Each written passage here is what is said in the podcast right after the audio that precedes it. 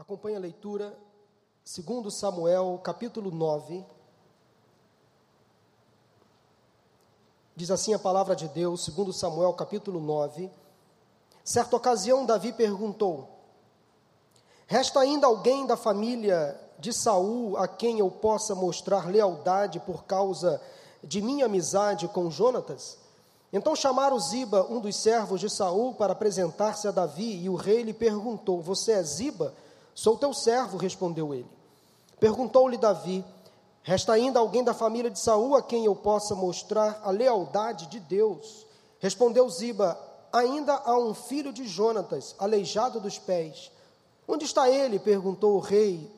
Ziba respondeu: Na casa de Maquir, filho de Amiel, em Lodebar. Então o rei mandou trazê-lo de Lodebar. Quando Mefibosete, filho de Jonatas e neto de Saul, compareceu diante de Davi, prostrou-se com o rosto em terra. Mefibosete? perguntou Davi. Ele respondeu: Sim, sou teu servo. Não tenha medo, disse-lhe Davi, pois é certo que eu o tratarei com bondade, por causa de minha amizade com Jonatas, seu pai. Vou devolver-lhe todas as terras que pertenciam a seu avô Saul, e você comerá sempre à minha mesa. Mefibosete prostrou-se e disse: Quem é o teu servo para, te, para que te preocupes com um cão morto como eu? Então o rei convocou Ziba e disse-lhe: Devolvi ao neto de Saul, seu senhor, tudo o que pertencia a ele e à família dele. Você, seus filhos e seus servos cultivarão a terra para ele. Você trará a colheita para que haja provisões na casa do neto de seu senhor. Mas Mefibosete comerá sempre a minha mesa. Ziba tinha 15 anos, ou melhor, Ziba tinha 15 filhos e 20 servos. Então Ziba disse ao rei: O teu servo fará tudo o que o rei, meu senhor, ordenou. Assim Mefibosete passou a comer à mesa de Davi como se fosse um dos seus filhos. Mefibosete tinha um filho ainda chamado Mica, e todos os que moravam na casa de Ziba tornaram-se servos de Mefibosete. Então Mefibosete, que era aleijado dos pés, foi morar em Jerusalém, pois passou a comer sempre à mesa do rei.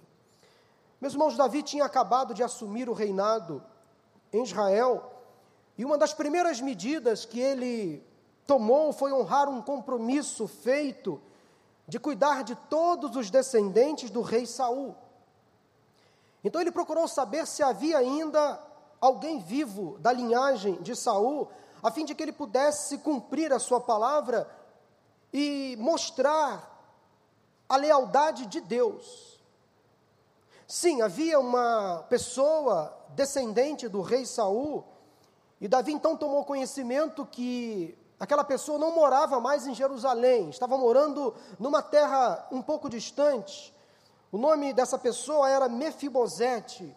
Já era um rapaz, provavelmente, a essa altura. Mefibosete, conforme diz o texto, ele era filho de Jonatas. Jonatas e Davi eram muito amigos. E Mefibosete era neto do rei Saul.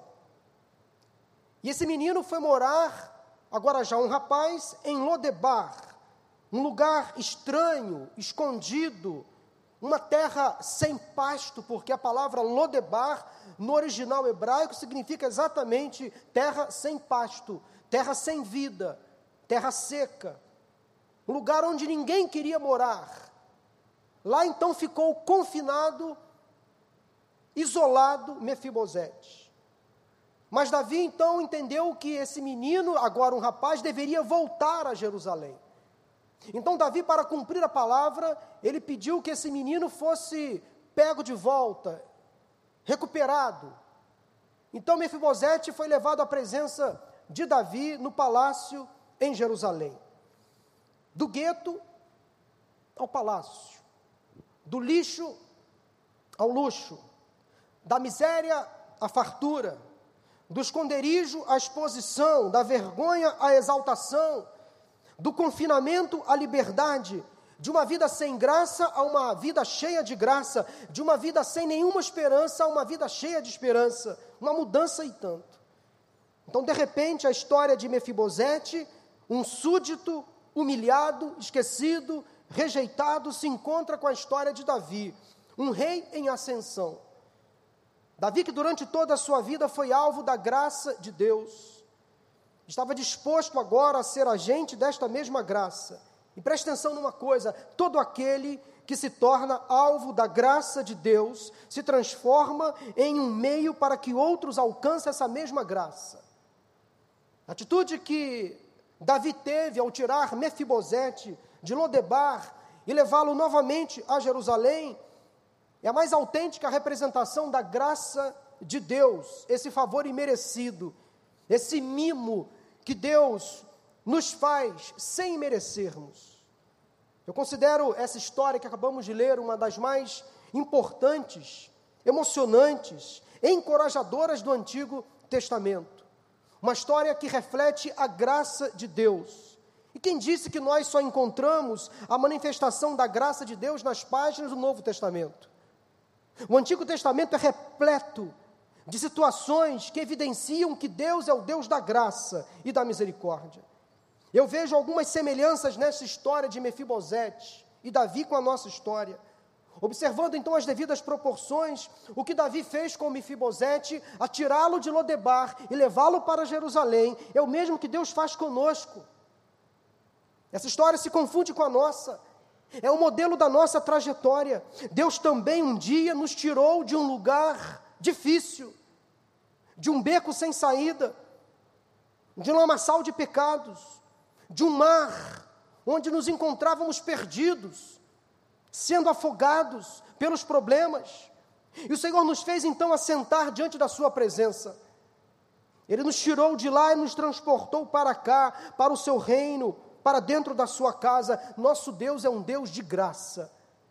Aliás, a expressão graça de Deus é quase um pleonasmo, é uma redundância dizer Deus da graça ou graça de Deus, porque graça nós só encontramos no vocabulário de Deus. Nosso Deus é um Deus de graça. Eu quero definir a graça à luz desse texto da seguinte maneira: ato pelo qual Deus tira pecadores, caídos ou recaídos, aqueles que se sentem fracos, fracassados, humilhados, esquecidos, oprimidos, abandonados, etc., de Lodebar para Jerusalém.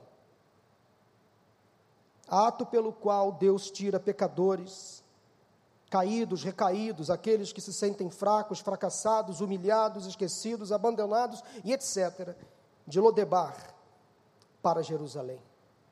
Graça é recomeço, é continuidade, é a chance de tentar novamente. Graça não é permissão para pecar e repetir os mesmos erros que nos levaram à queda, ao fracasso, à derrota, muito menos à banalização do amor e da compaixão do Senhor.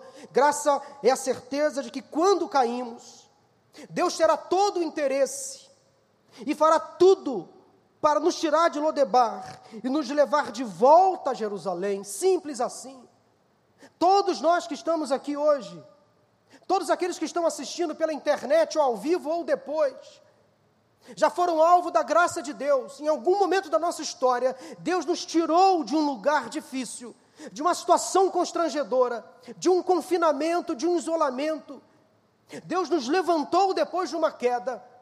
Nós só estamos aqui nesta noite podendo adorar ao Senhor, porque Deus um dia nos tirou de lá e nos trouxe para cá.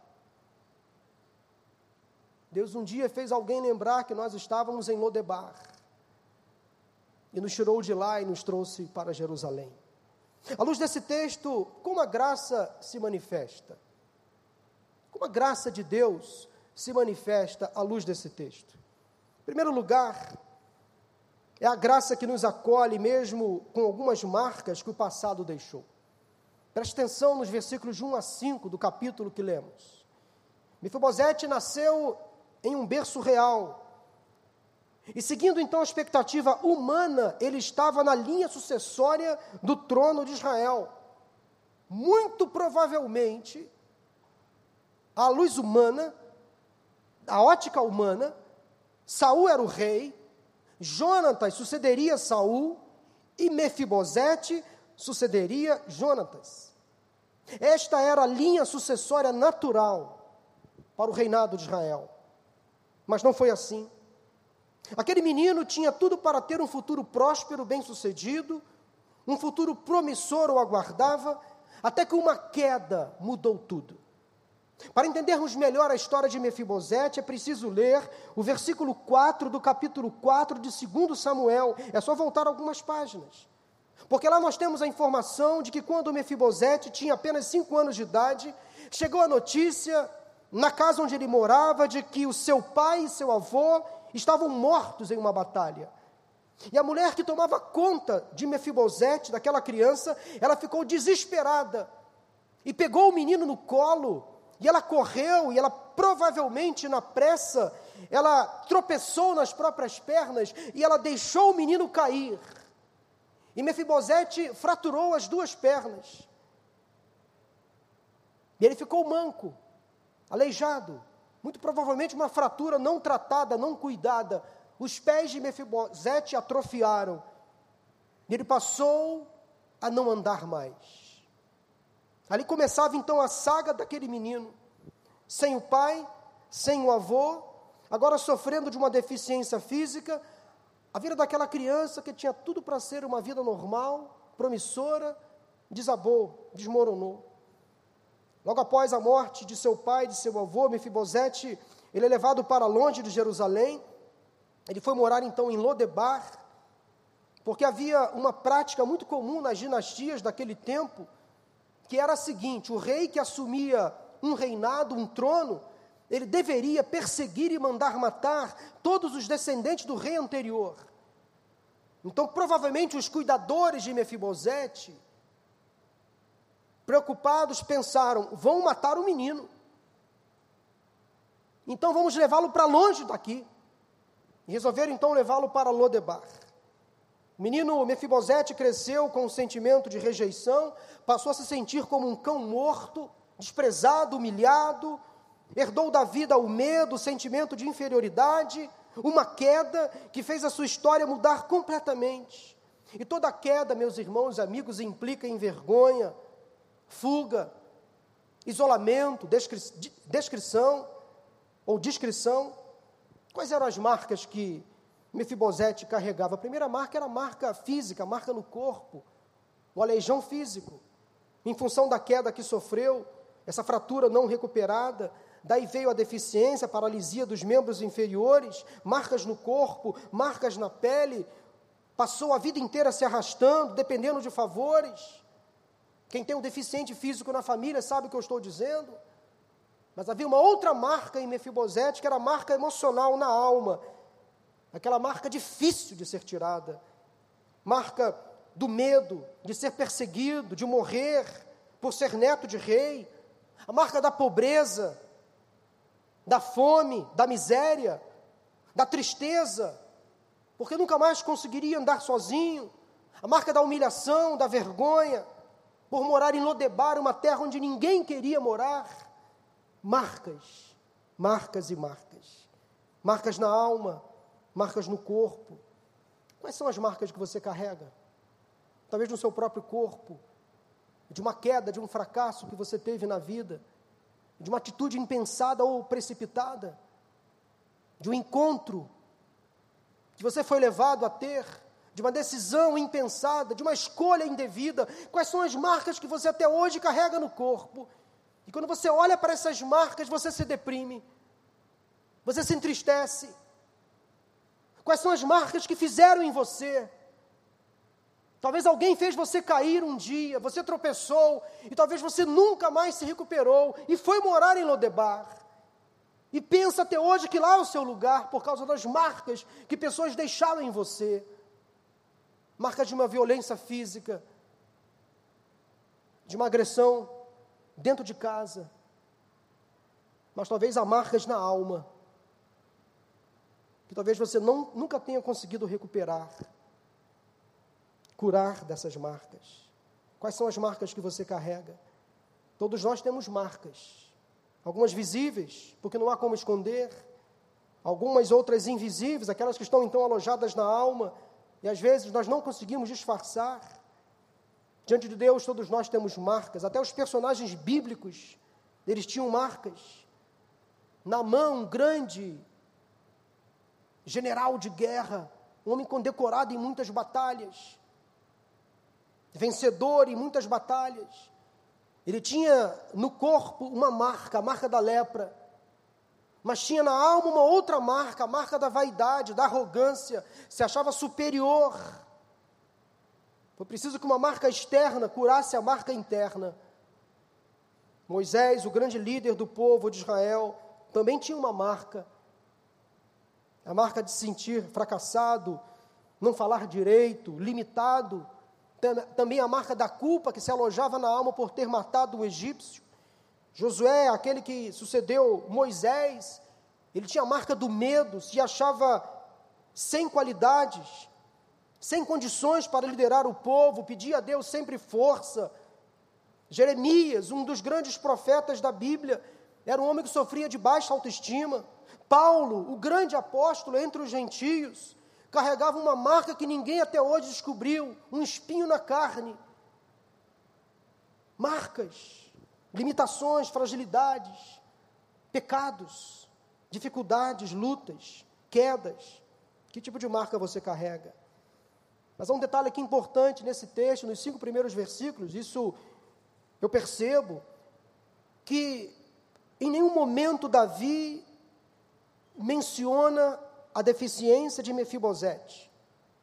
Apenas Ziba, que era o servo do rei Saul, que ainda trabalhava para Davi no palácio real, é que cita para Davi e faz questão de deixar claro: ele é aleijado.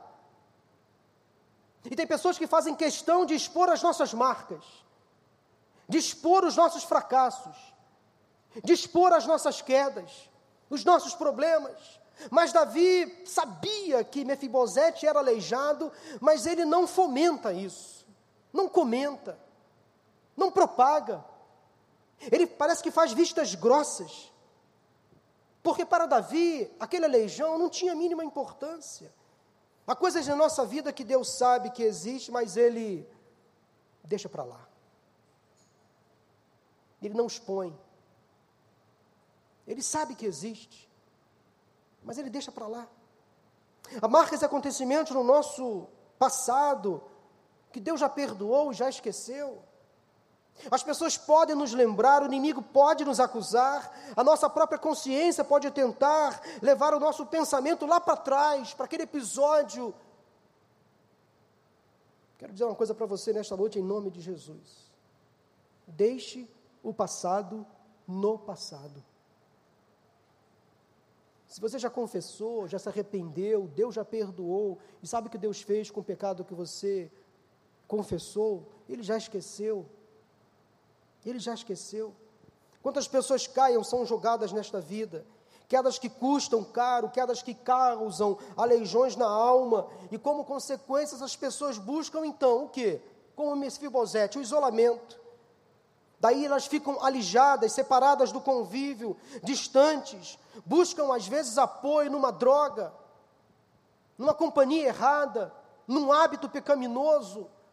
Ei, saia de Lodebar, saia da clausura, saia do isolamento, saia do confinamento. quando estamos em Lodebar, nós estamos muito fragilizados. Lá não é o nosso lugar. O nosso lugar é em Jerusalém, na presença do rei, à mesa do rei para ser alimentado pelo rei, fortalecido pelo rei. Não se exclua nunca da presença do Senhor.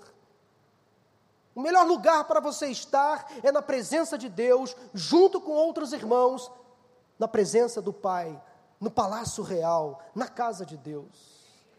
Saia de Lodebar. Graça de Deus é a graça que percebe que nós temos manchas na vida, marcas na vida, aleijões na alma, mas é essa graça de Deus que nos tira de lá e nos traz para cá. Quando você cair, não precisa se esconder, não precisa fugir, porque a graça de Deus irá ao, irá ao seu encontro. Pare de se martirizar, pare de sofrer por algo que você fez ou deixou de fazer. Pare de se lamentar por algo que fizeram com você. Alguém deixou você cair, Olhe para frente. A graça chegou, simplesmente graça. Graça que nos acolhe mesmo com algumas marcas que o passado deixou. Mas, em segundo lugar, à luz desse texto, Graça que faz com que sejamos chamados pelo nome e que de criaturas nos tornamos filhos. Graça que nos chama pelo nome. Versículos 6 a 10, porque quando Mefibosete chega ao palácio em Jerusalém, acuado, amedrontado, pensando talvez, este rei vai me mandar para a forca. O que, que eu estou fazendo aqui? Aquele menino aleijado, agora já um rapaz, tenta se esconder, ele vai se arrastando, as marcas no corpo de tanto sofrimento. Alguém lembrou então que Jonatas tinha um filho que vivia lá em Lodebar, mas o rei mandou trazê-lo de volta. E quando o rei olhou para aquele menino, chamou Mefibosete pelo nome. Pelo nome. Isto faz muita diferença quando somos chamados pelo nome. Porque quem nos chama pelo nome nos conhece, sabe a nossa história. Nestes versos, Davi é retratado como um pai amoroso, preocupado com o bem-estar de um filho. Mefibosete aqui é retratado como alguém que está então acuado, com medo, então, quando foi chamado à casa do rei, ao palácio, ele ficou então preocupado com o seu destino, mas ao ser chamado pelo nome, Mefibosete se aquietou. O rei sabia quem era aquele rapaz. Quando somos chamados pelo nome em qualquer ambiente ou ocasião, nos sentimos aceitos, valorizados, dignos, notados, percebidos. Preste atenção, meu irmão, minha irmã, Deus conhece você pelo nome. Os detalhes, todos os seus problemas passam pelo crivo do Senhor. Quando você deita seu, a sua cabeça no travesseiro para dormir, e quando você tenta relaxar para pegar no sono, às vezes passa pela sua cabeça um filme do seu dia, as pendências que você não conseguiu resolver, os problemas que você tem para administrar, as lutas que você tem enfrentado, aquilo que você tem que resolver no dia seguinte, e muitas pessoas custam a dormir porque os problemas povoam a mente. Deus sabe de tudo isso. Ele conhece o seu passado, ele te chama pelo nome. Quando Deus nos chama pelo nome, Ele acalma os nossos medos, a nossa insegurança vai embora. A atitude de Davi tem muita relação com a atitude do próprio Deus quando olha para o nosso estado. A atitude de Davi é a própria encarnação da graça de Deus que levanta o caído, que socorre o abatido, que chama pelo nome. Meu irmão, minha irmã, Deus te conhece e te chama pelo nome. Guarde isso no seu coração para nunca mais esquecer. Se Deus tivesse uma agenda, o seu nome estaria lá. Se Deus tivesse um porta-retrato, a sua foto estaria lá. Se Deus tivesse um Instagram ou um Facebook, Ele estaria lá curtindo as suas postagens, as boas postagens. Porque Ele te ama. Isaías 43, versículo 1, a Bíblia diz o seguinte: Não temas, pois eu o resgatei, eu o chamei pelo nome, você é meu, você é propriedade, meu irmão, minha irmã, exclusiva de Deus. Você é amado de Deus. Se tem uma coisa que agrada ao coração de Deus, é nos chamar pelo nome, é nos chamar de filho. Mas a atitude de Davi não parou por aí. Ele não apenas chamou Mefibosete pelo nome, não apenas o tranquilizou dizendo: "Ei, não temas, não tenha medo". Mas ele fez com que aquele menino, aquele rapaz fosse considerado como um dos seus filhos. Não foi o mesmo então que Deus fez conosco? Ele nos tirou da condição de criaturas para a condição de filhos. João capítulo 1, versículos 12 e 13 Contudo, aos que o receberam, aos que creram em seu nome, deu-lhes o direito de se tornarem filhos de Deus, aos quais não nasceram por descendência natural, nem pela vontade da carne, nem pela vontade de algum homem, mas nasceram de Deus. Estou aqui para dizer isso para você: você é filho de Deus amado, ele te conhece pelo nome. Quando aquele pequeno homem chamado Zaqueu correu e subiu em uma figueira, apenas para ver Jesus passar, ele foi chamado pelo nome Zaqueu, Zaqueu, desce depressa porque eu quero ir hoje para a sua casa. um ladrão, um fraudador, um homem odiado pela sociedade, que recebeu carinho, recebeu atenção, recebeu o afeto de Jesus, a atenção de Jesus e foi chamado pelo nome. Eu imagino que Zaqueu pensou assim: quem sou eu para receber tanta atenção, tanto carinho, tanto cuidado? E mais, ele se dispôs a ir para minha casa. Somente a graça de Deus é capaz de nos dar um nome, de nos chamar pelo nome e de nos dar o direito de sermos chamados de filhos, filhos de Deus. Essa é a graça que nos chama pelo nome. Mas em terceiro lugar, a graça que faz festa, a graça que traz alegria, a graça que celebra a vida. Versículos 11 a 13. Reparem que durante toda essa história contada no capítulo 9, nos 13 versículos, há uma expressão que aparece por quatro vezes. É muito interessante o escritor como se o rei quisesse reforçar uma ordem ou destacar uma mudança no protocolo real.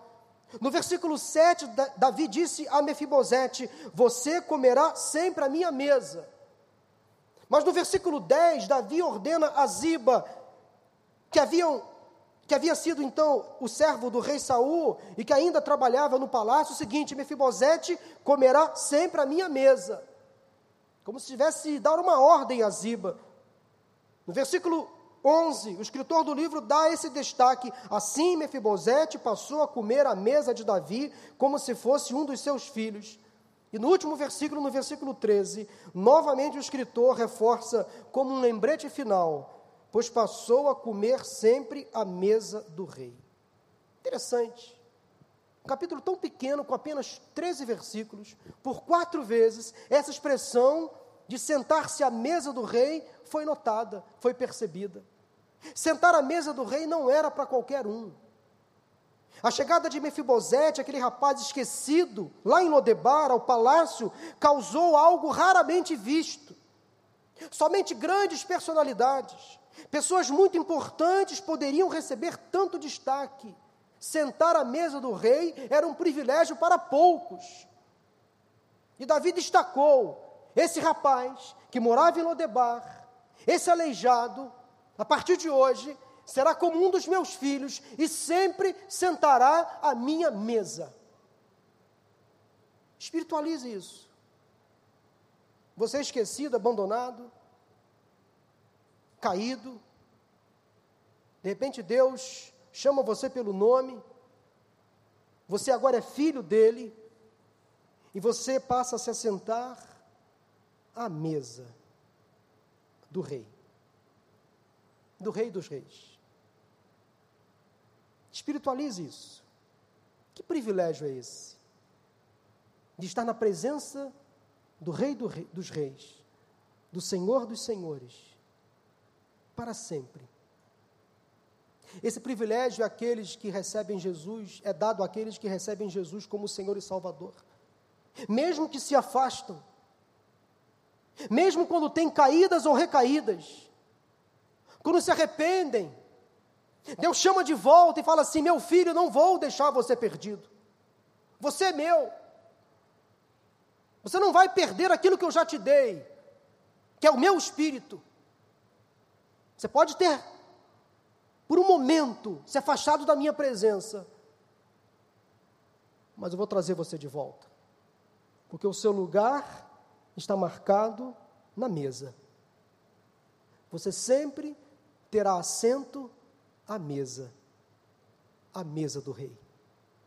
Que privilégio é esse? Somente a graça pode fazer isso.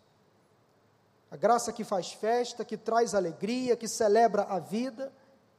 Porque estar à mesa é estar num ambiente agradável, estar à mesa é estar em comunhão, estar à mesa é estar num ambiente de festa, de alegria, de contentamento. Estar à mesa é estar relaxado. Estar à mesa é estar desopilado dos problemas. Estar à mesa é estar à vontade. A mesa é lugar da festa. Mesa é lugar da comunhão, do partir do pão. E a mesa é lugar onde nós nos nivelamos na presença do rei. Mas todos nós nos nivelamos na presença do Rei. Bem-vindo à mesa bem-vindo à presença do rei. Mefibosete não foi esquecido em Lodebar. Eu quero chamar a sua atenção para esse detalhe que está no texto. Mefibosete foi chamado de volta ao palácio para sentar sempre à mesa do rei. Davi não apenas colocou Mefibosete no palácio real, mas deu a ele uma nova casa, uma nova família. Deu não apenas comida para Mefibosete, mas deu provisão, deu sustento. Ele passou a ter servos. Aquela vida de miséria, de prostração, era coisa então do passado. Aquele rapaz ganhou um novo lar, um novo nome. Toda aquela ausência, aquela sensação de abandono foram então supridas pela atitude de Davi. Aquele cimento de orfandade foi interrompido, o luto passou. Davi passou a tratar Mefibosete então como um dos seus filhos. Que privilégio! Davi imediatamente devolveu a Mefibosete e a sua família todas as terras que pertenciam a seu avô, e ainda então ordenou a Ziba, ex-servo do rei Saul, que seus filhos passassem a servir e trabalhar para Mefibosete. Quanta honra para um desonrado. Quanta graça para um desgraçado. Quanta dignidade para o indigno, quanta felicidade para o infeliz, quantas bênçãos para um amaldiçoado, quantas vitórias para um derrotado, quantas lembranças, quantos privilégios, quantos mimos para um esquecido. Mas quer saber mesmo a grande honra, então, que Mefibosete recebeu de Davi, como disse, o privilégio de sentar-se sempre à mesa do rei. Eu quero terminar essa mensagem dizendo que você pode ter hoje esse mesmo privilégio. Quem sabe você se afastou da presença de Deus, você caiu, foi para longe, foi para uma terra distante. Como o exemplo do filho pródigo naquela parábola contada por Jesus em Lucas capítulo 15, quando, numa história muito parecida com esta, agora numa história contada por Jesus, era um rapaz que, ao contrário de Mefibosete, tinha tudo em casa, mas resolveu sair. Mas foi para uma terra distante, a exemplo de Mefibosete. Foi lá viver, gastou tudo que tinha, até que um dia ele caiu em si e disse: Voltarei para a casa do meu pai, pedirei perdão a Deus, pedirei perdão ao meu pai mas não quero nem ser digno de ser chamado como filho do meu pai, quero ser apenas como um dos profissionais, dos trabalhadores da casa. Mas quando o pai o viu de longe, percebeu a presença, a chegada do filho, fez uma festa, recebeu o filho com alegria. E lá no capítulo 15 de Lucas, no versículo 32, é o resumo dessa linda história contada por Jesus. Mas nós tínhamos que celebrar a volta deste seu irmão e alegrar-nos, porque ele estava morto e voltou à vida, estava perdido e foi achado. Que história linda contada por Jesus, de alguém que estava perdido, que voltou para a casa do Pai, que foi recebido com festa, que passou a sentar à mesa, e quando o pai recebeu aquele filho de volta, fez festa. Esta festa acontece no céu, quando o pecador arrependido sai de Lodebar, aceita o chamado e volta para Jerusalém, volta para os braços do Pai, volta para tomar assento na presença do Rei. Eu quero orar com você neste momento, feche os seus olhos. Quem sabe há pessoas aqui nesta noite conosco, nesta celebração, ou quem sabe assistindo de casa, que se afastou, caiu, tropeçou. Ou quem sabe alguém fez você cair. E você foi para longe, foi para distante, uma terra distante. Mas hoje Deus manda você sair de Lodebar. Traz você de volta para Jerusalém, para a presença dele. Para você tomar assento à mesa dele. O que define a sua vida? O dia em que você caiu ou o dia em que você foi alvo da graça de Deus, aceitou o chamado do Rei e voltou à presença do Pai.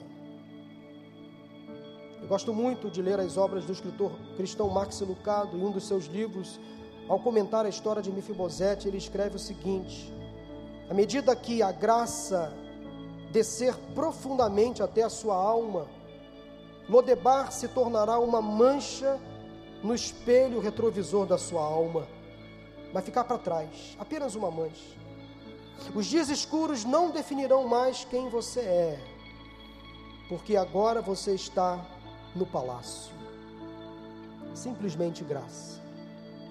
Eu quero perguntar nesta noite, neste lugar entre nós, ou quem sabe alguém assistindo pela internet, quantas pessoas aqui, hoje, querem tomar uma decisão ao lado de Jesus? Talvez você nunca tomou uma decisão de salvação.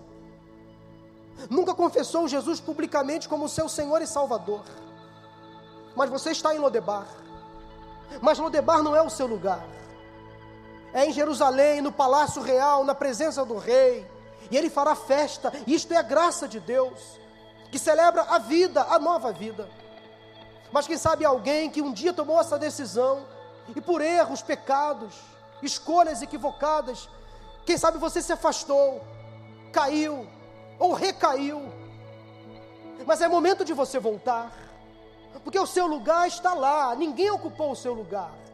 Deus não tirou você da fila da salvação. Você não perde aquilo que Deus te deu, mas é preciso que você retome o seu lugar.